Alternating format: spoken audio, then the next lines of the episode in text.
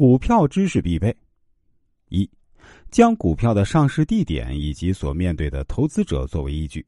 我国上市公司的股票有 A 股、B 股、H 股、N 股和 S 股等的区别。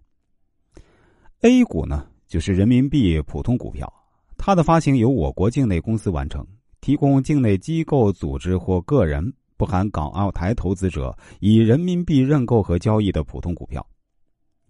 B 股呢是指人民币特种股票，它的明面值以人民币来标明，以外币认购和买卖。交易的完成在境内交易所，在深圳交易所上市交易的 B 股以港元为单位计价，在上海交易所上市的 B 股以美元为单位计价。H 股、N 股和 S 股，H 股及注册地在内地，但以香港地区作为上市地的外资股。同理啊，上市地在纽约的为 N 股，上市地在新加坡的即为 S 股。第二是按投资主体来划分，我国上市公司的股份呢，可以分为国有股、法人股和社会公众股。国有股是指由代表国家投资权利的部门或机构以国有资产向公司投资所形成的股份，包括以公司现有的国有资产折算成的股份。由于我国大部分股份制企业都是改制而来，国有股占公司股权中的很大分量。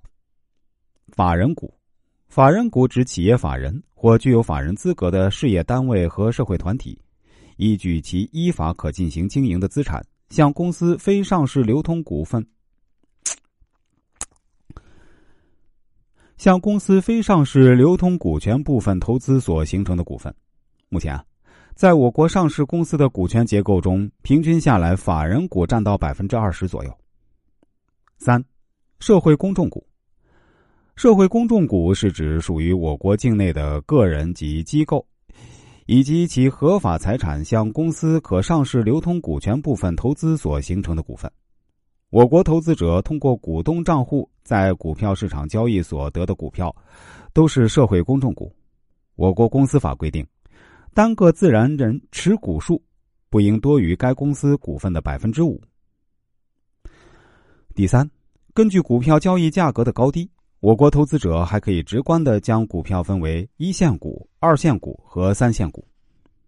一线股通常指在股票市场上相对价格较高的一类股票，这些股票业绩优良或具有良好的发展前景，股价也比其他股票领先。